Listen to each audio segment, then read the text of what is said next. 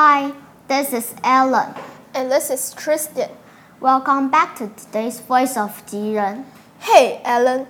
Do you know Taiwan is now facing an extremely serious crisis?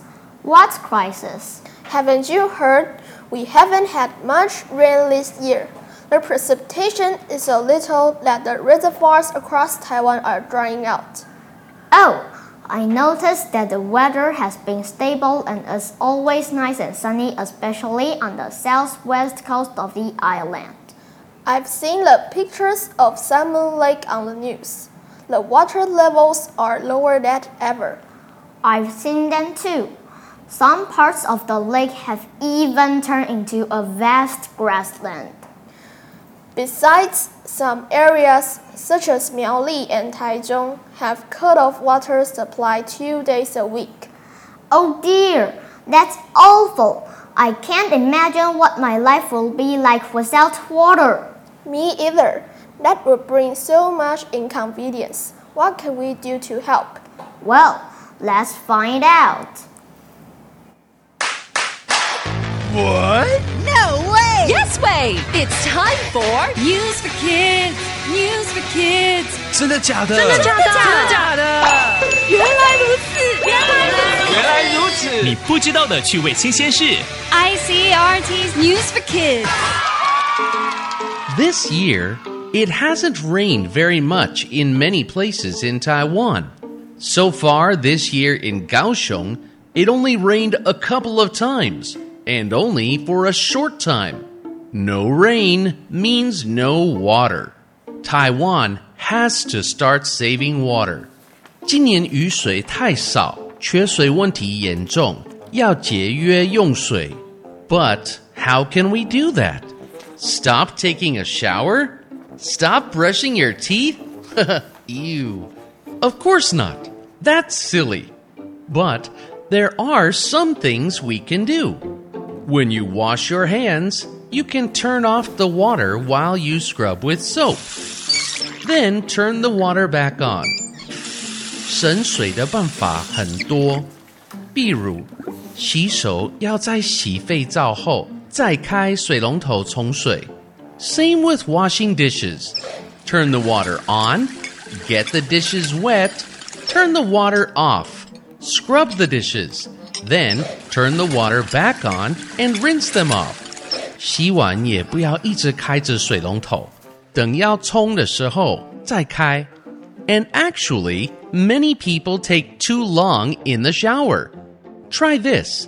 The next time you take a shower, use a clock or a timer. How long was your shower? 10 minutes? 15 minutes? That's too long. 很多人花十分钟或十五分钟洗澡，太久了。 If you can, try to keep your shower to about 5 minutes. 你洗澡需要多久呢？下次试试看，只花五分钟就好。Yeah, I know. Five minutes is not a long time. But we can try, right?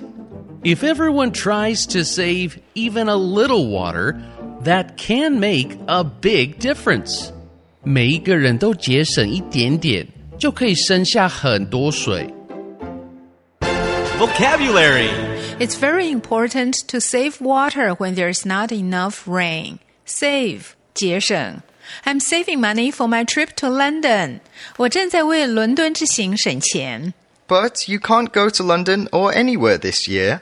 但是你今年没办法去伦敦或任何地方。 That's okay. I can save more money. 没关系，那我可以省更多钱。 Take a shower 淋浴。 There's a shower room on the beach.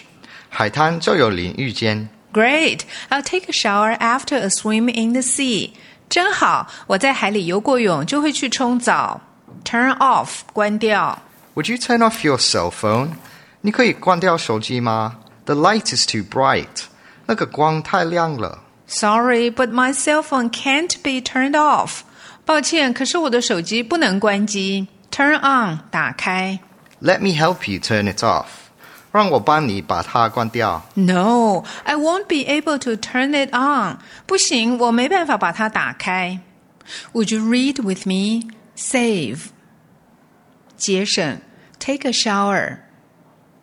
淋浴，turn off。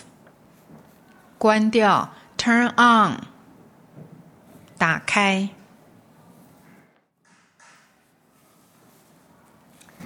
With the water shortage crisis getting more and more serious day by day, saving as much water as possible is all we can do right now. That's right. Always remember to turn off water when you're finished. And let's hope we can get through at this difficult time soon.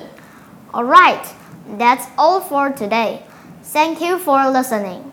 Stay tuned our program. See you next time. 拜。